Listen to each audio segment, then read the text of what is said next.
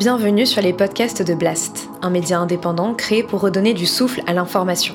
Blast vous propose un autre regard sur l'actualité, à travers des reportages, des décryptages, des enquêtes et des entretiens que nous avons décidé de convertir ici en podcast. Notre ambition Devenir votre média de référence et ainsi peser dans la bataille de l'information qui s'annonce et qui sera décisive.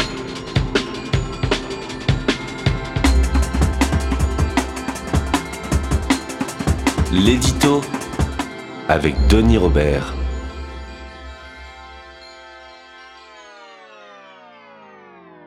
Le capitalisme dit, grâce au profit qui suscite l'initiative, fabriquons de plus en plus de richesses qui, en se répartissant par le libre marché, élèvent, en somme, le niveau du corps social tout entier.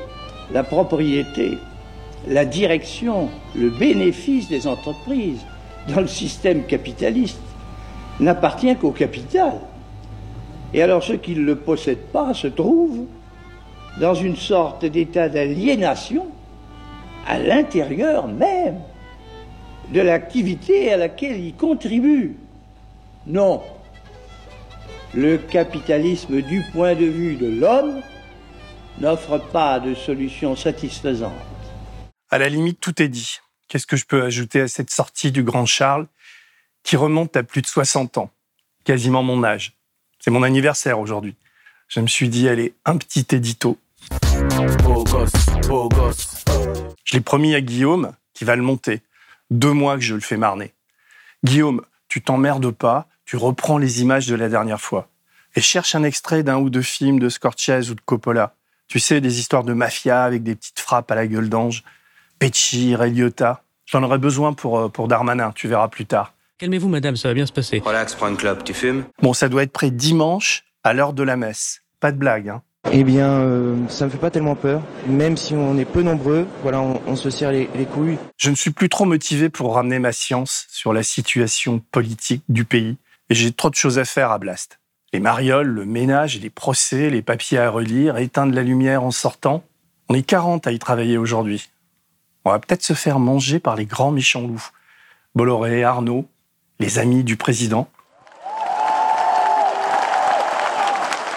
Et pour l'instant, on tient, on pulse, on explose les audiences.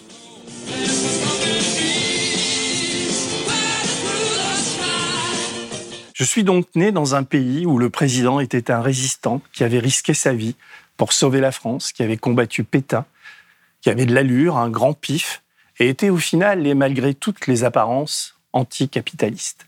Je finis dans le même pays avec un jeune blanc-bec, hyper centré, hyper centriste, qui rend hommage à Pétain, fait du capital et du profit une quasi-religion et permet à l'extrême droite la plus moisie, petit hommage à Solers, de rêver d'Élysée et de remettre les migrants dans des bateaux. Ma femme et mes trois enfants ne souhaitent plus que je continue mon mandat de maire. On aurait pu mourir intoxiqué dans cet incendie. Avant cet incendie, plusieurs manifestations avaient eu lieu dans la ville, en opposition au projet de centre d'accueil de demandeurs d'asile souhaité par l'État. Des rassemblements organisés par des mouvements d'extrême droite.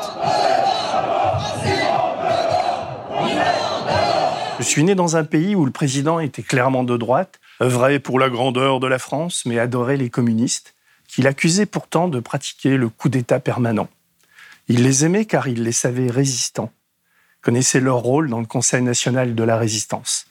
Je finis dans le même pays où le boss s'est appuyé sur une gauche molle et corrompue pour gagner le pouvoir et ne plus le lâcher, pour interdire l'usage des casseroles en manif, autoriser les défilés néo-nazis et foutre en l'air tout le travail du Conseil national de la résistance au profit d'un très improbable Conseil national de la refondation.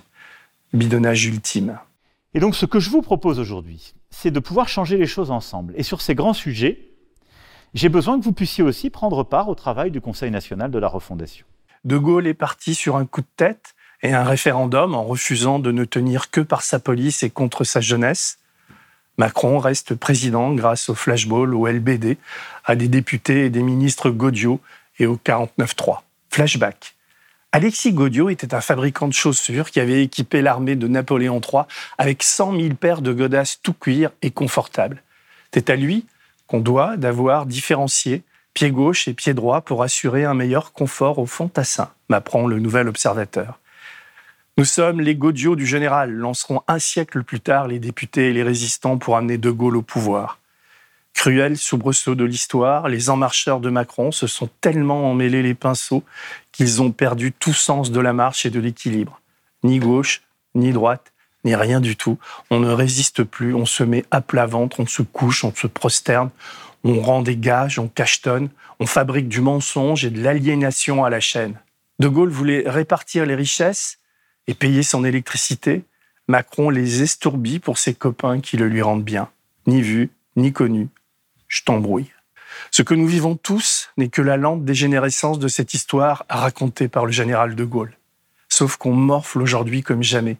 On est dans cet état d'aliénation et de sidération où on se demande comment et pourquoi on accepte de toucher le fond de plus en plus bas et finalement sans trop broncher. Je dis on, je dis nous, je dis ce pays, je dis la France, et je le dis à mi-voix, sans grandiloquence. Dans toutes les histoires, il y a des gagnants et des perdants, des morts et des vivants, des dominants et des dominés, des types gentils et d'autres plus cruels.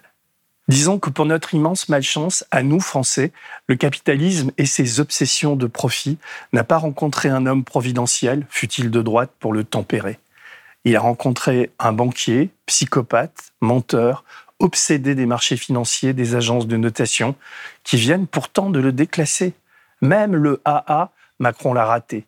Le comble, c'est que les agences de notation le décotent en raison du contexte politique et social qui augmente dangereusement les dépenses publiques. Je sais, je résume, c'est partial, mais tant qu'à faire, autant y aller. On prend cher, non? Je vais faire un édito républicain. Je commence par De Gaulle et je finirai par Pompidou. On est dans un conte cruel. On se dit qu'il peut mal finir. Conte cruel est aussi un titre des Berruriers Noirs, période François à Gilles Zaro. Paix à ton âme, ami garçon bouché.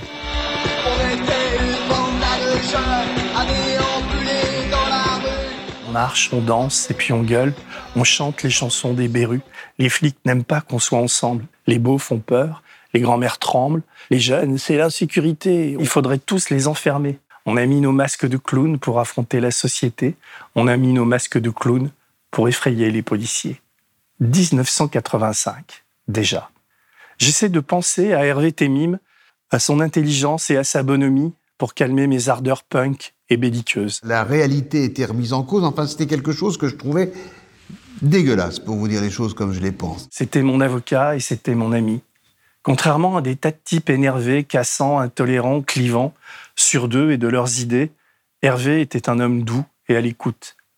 Il incurgitait nos matières humaines, nos pensées même les plus noires, et les faisait siennes. Avocat est un métier difficile quand on cherche à le faire bien, car on fait sienne les douleurs et la folie des autres. On défend un assassin, on défend un patron vicieux, une ministre qui corrompt. On doit entrer dans le cœur et le cerveau de son client, sans le juger. On se met à penser comme lui ou comme elle, un peu comme un comédien qui doit intérioriser le secret de son rôle.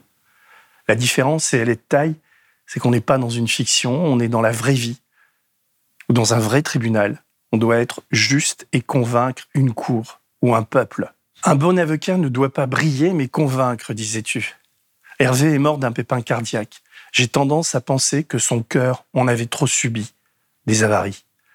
On ne l'a pas suffisamment dit au moment de la sortie du film La syndicaliste, qui met en scène la vie de Maureen Kearney. C'est Hervé qui l'a sauvé.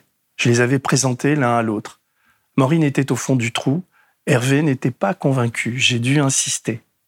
Maître Témy m'a remonté la pente de l'injustice pour convaincre le tribunal des délires d'une institution, de la bêtise de gendarmes, de l'asservissement de magistrats. Ils avaient fait de cette femme une coupable, pour servir des intérêts qui n'étaient pas publics, mais privés. On ne peut pas être innocenté autrement que par un arrêt ou un jugement comme celui qui a été prononcé en sa faveur. Et donc Maureen Cornet est innocente. J'aurais beaucoup à dire sur nos discussions au téléphone, longues et affectives, je m'excusais toujours avant de l'appeler, ça le faisait marrer. Il m'en a filé des tuyaux, et des bons.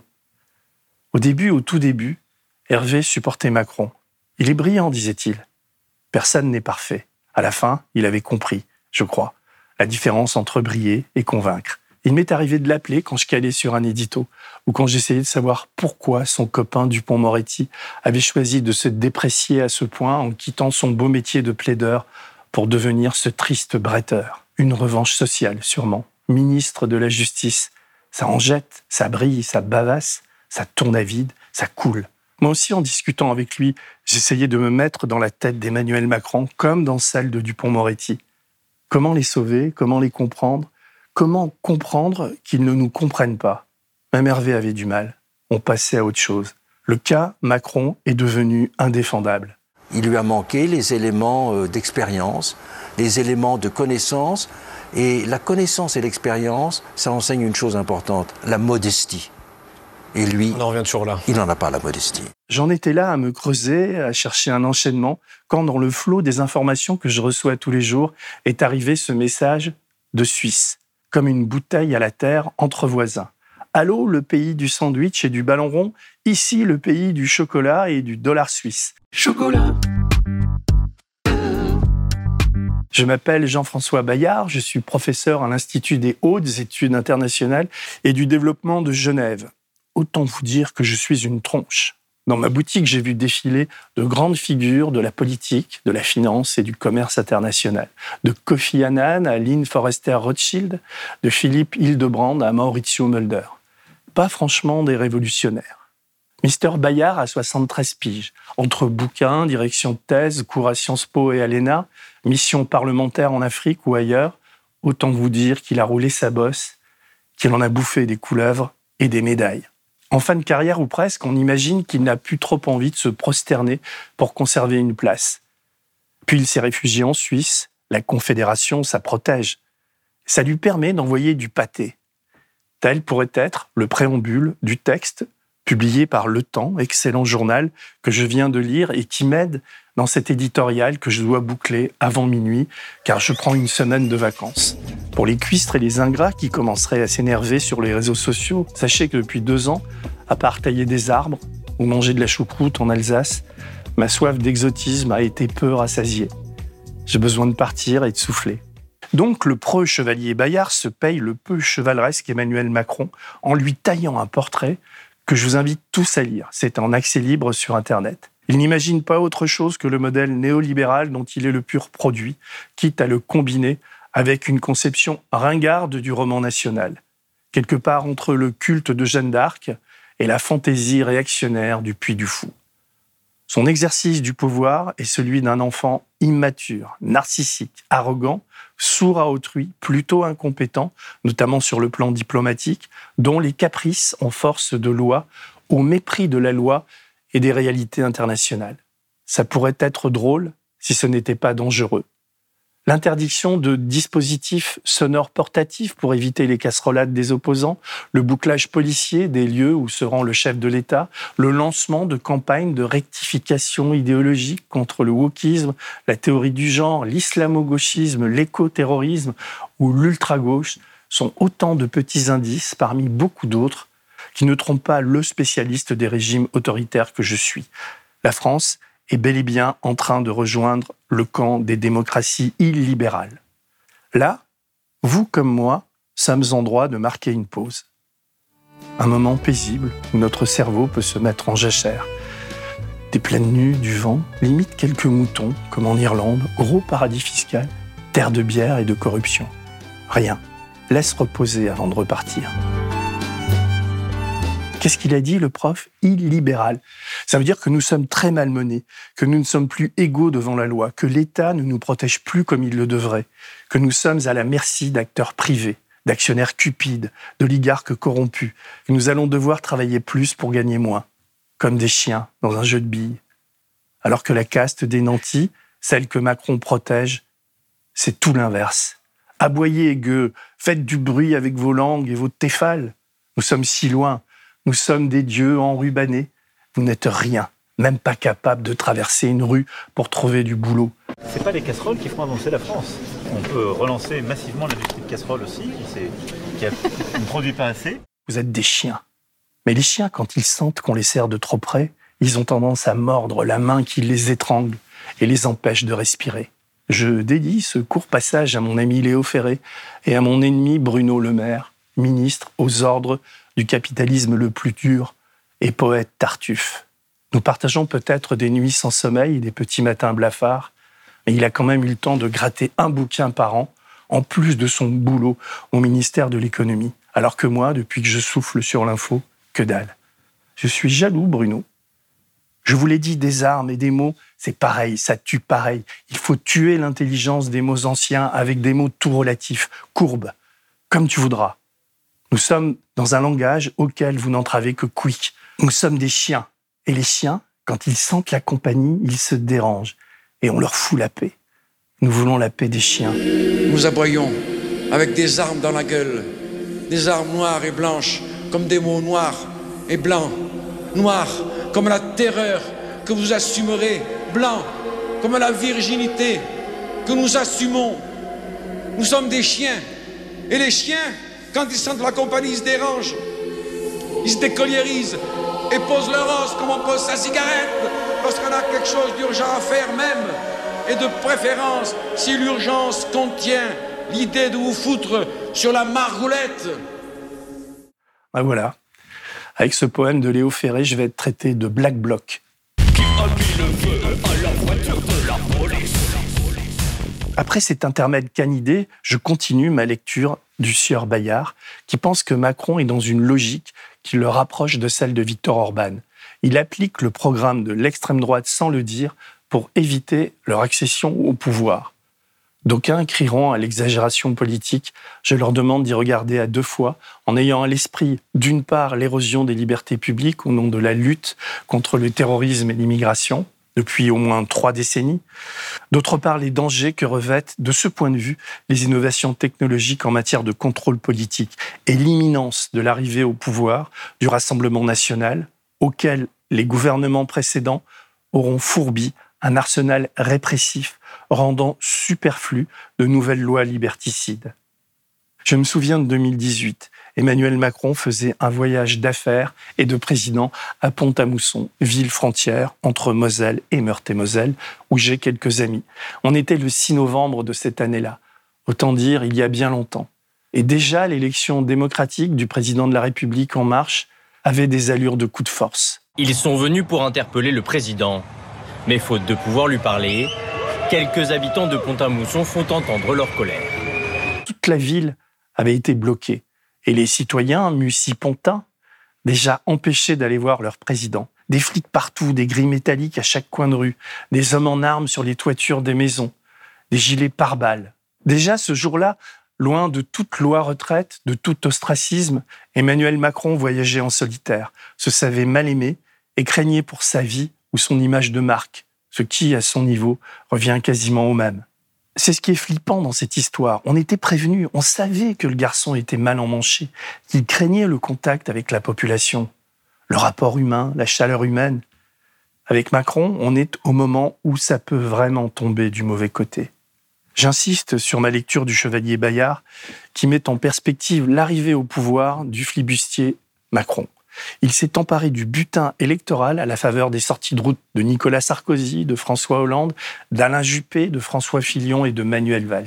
Car il ne faudrait pas enfoncer ici l'actuel président, seulement lui, mais nous souvenir tous, ce que ne fait quasiment jamais la presse mainstream aux mains des amis de M. Macron, que l'actuel hôte de l'Élysée est le produit d'une longue dérive et d'une certaine filiation. Macron a détruit la gauche et la droite pour s'installer dans l'inquiétude d'un affrontement avec Marine Le Pen. Mais il n'a été élu, puis réélu petitement, avec moins de 20% de l'électorat, que grâce aux voix des gens qui ne voulaient pas de Marine Le Pen.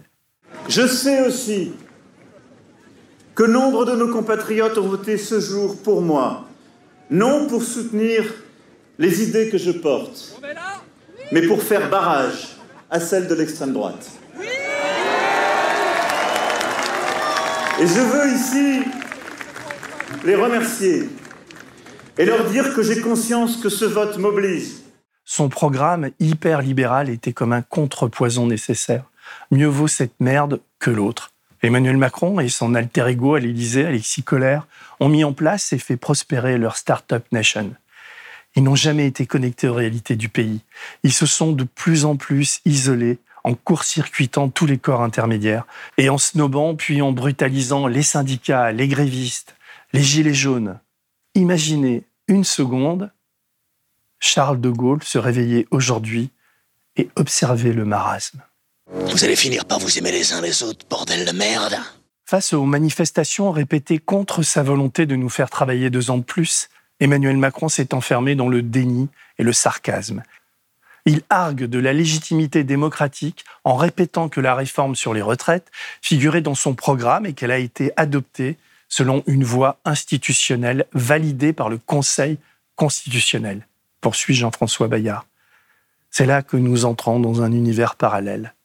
Face aux répétitions de manifestations pacifiques et populaires, nous sommes des millions, vent debout, à refuser de donner deux ans de notre vie pour faire plaisir aux marchés financiers. Emmanuel Macron s'est planqué et a cru nous enfumer avec son jeu d'acteur de seconde zone. C'est bon de renaître. Dans cette réalité fabriquée de toutes pièces par la Macronie, par des députés, une première ministre, des hauts fonctionnaires et des journalistes godiaux, Répétons-le, car Blast est une petite voix dissonante dans le concert ambiant. Nous sommes en fait un bruit de casserole.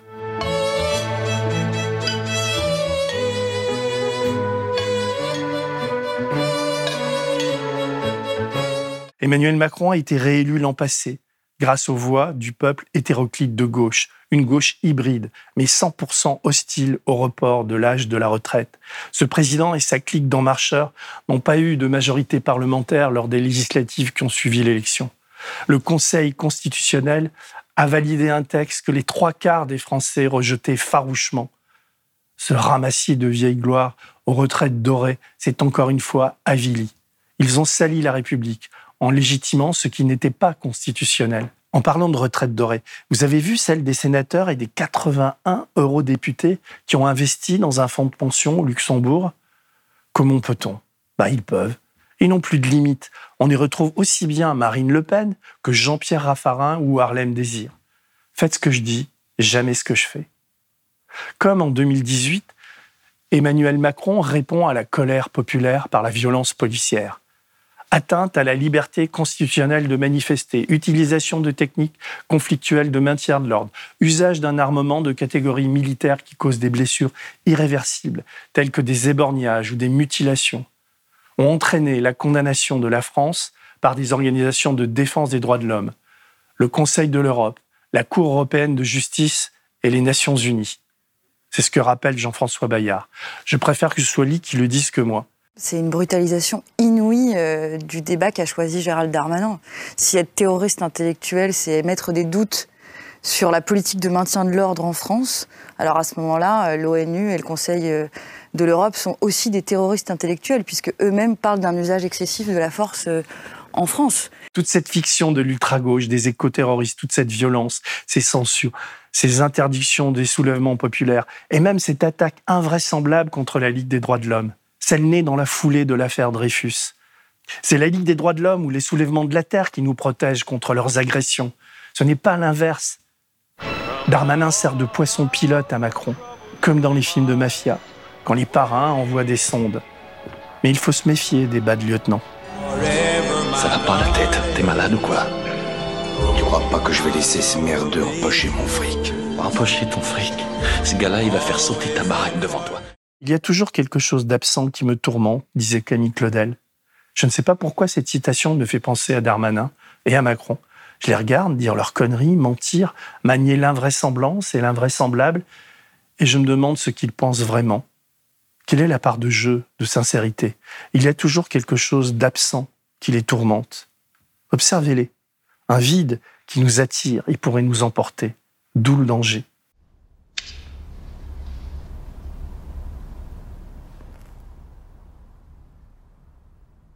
Un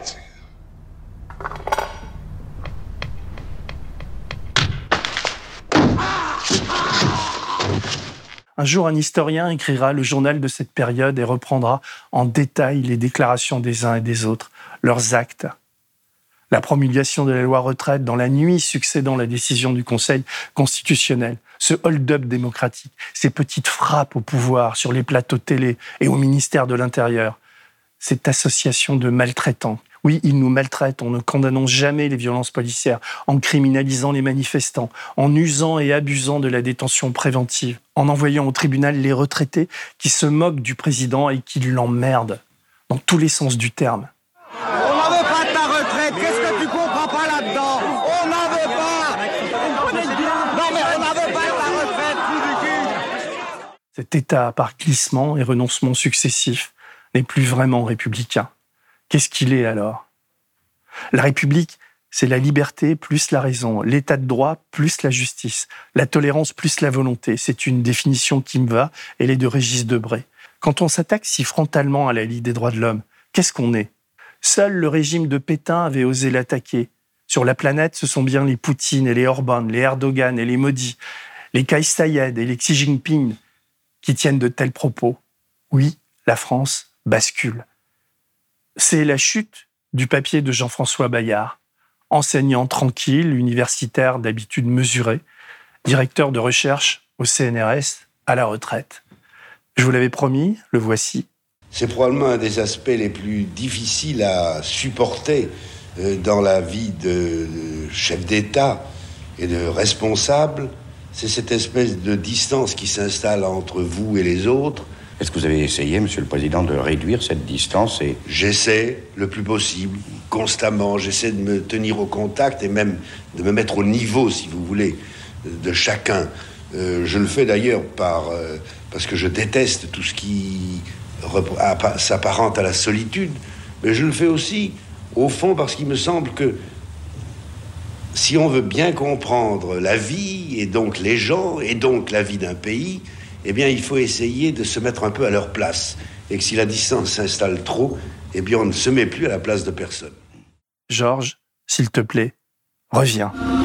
Allez, Macron Ah, si tu pouvais fermer ta gueule, ça nous ferait des vacances. Macron Ah, si tu pouvais fermer ta gueule. Petit post-scriptum. On vient de sortir notre premier bouquin édité avec les éditions Massot. Il s'appelle Infernet il est pas commercialement. Je vous invite à aller dans les librairies pour l'acheter. Et tant que j'y suis, achetez aussi le dernier numéro de la revue 21, Comment en finir avec les paradis fiscaux. Il est formidable. Allez, salut. Si vous avez aimé ce podcast, s'il vous a été utile, n'oubliez pas de nous mettre des étoiles ou de le partager autour de vous ou sur vos réseaux sociaux. Blast est un média indépendant, et si tous nos contenus sont en libre accès, c'est grâce au soutien financier de nos blasters et abonnés. Pour nous soutenir, faire un don unique ou mensuel, rendez-vous sur blast-info.fr slash soutenir. Blast, c'est aussi une web télé disponible sur YouTube et Peertube et présente sur tous les réseaux sociaux.